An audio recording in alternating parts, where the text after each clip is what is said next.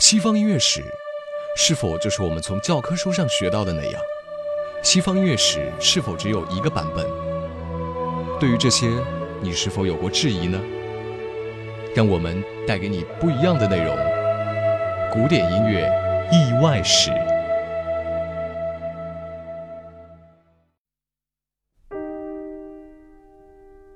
古典音乐意外史。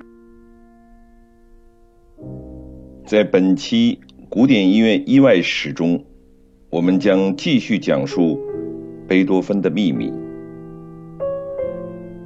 贝多芬的著作权，在贝多芬的时代是不存在著作权一说的。音乐著作权这一概念的确立要等到二十世纪，而推动著作权诞生并确立的，真的要感谢以吝啬出名的理查施特劳斯。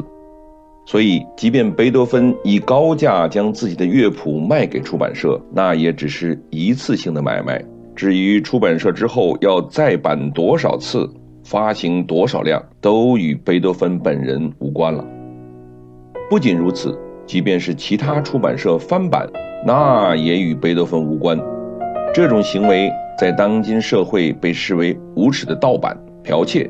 但在贝多芬的时代，作曲家们却不得不悉听尊便。更比如歌剧创作，作曲家的旋律不知什么时候就会被抄写下来，搬到甚至连本人都不知道的舞台上去演出，赚到的钱只属于抄谱员，跟原创作者没有一丝一毫的关系。更或者我们说过的集成歌剧。改编别人的作品，甚至拼凑几个人的作品，再署上自己的大名，就堂而皇之的上台演出，也是极为平常的事情。当时这种行为并不会遭人诟病，甚至贝多芬本人也曾受人委托改动别人的歌剧作品。此外，与一般公共印刷品不同，在乐谱出版中。抄谱工作是必不可少的，像交响乐曲和弥撒这样的作品，不是在一般的家庭中可以上演的，所以需求量并不那么大。最初发行时也只有直接用手抄谱的情况，比如贝多芬晚年的庄严弥撒就是以贵族预定而制作的预约形式发行的，因为预约的只有十人，所以全部用手抄谱交到预定者手上。当时没有著作权法，是否只有作曲家深受乐谱出版商这样无限出版的盘剥之苦呢？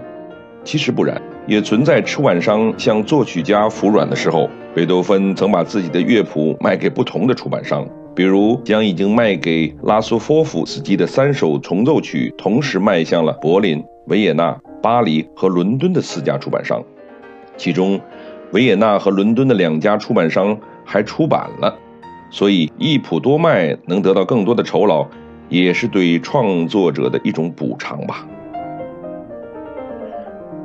本期贝多芬的秘密暂时就讲到这里。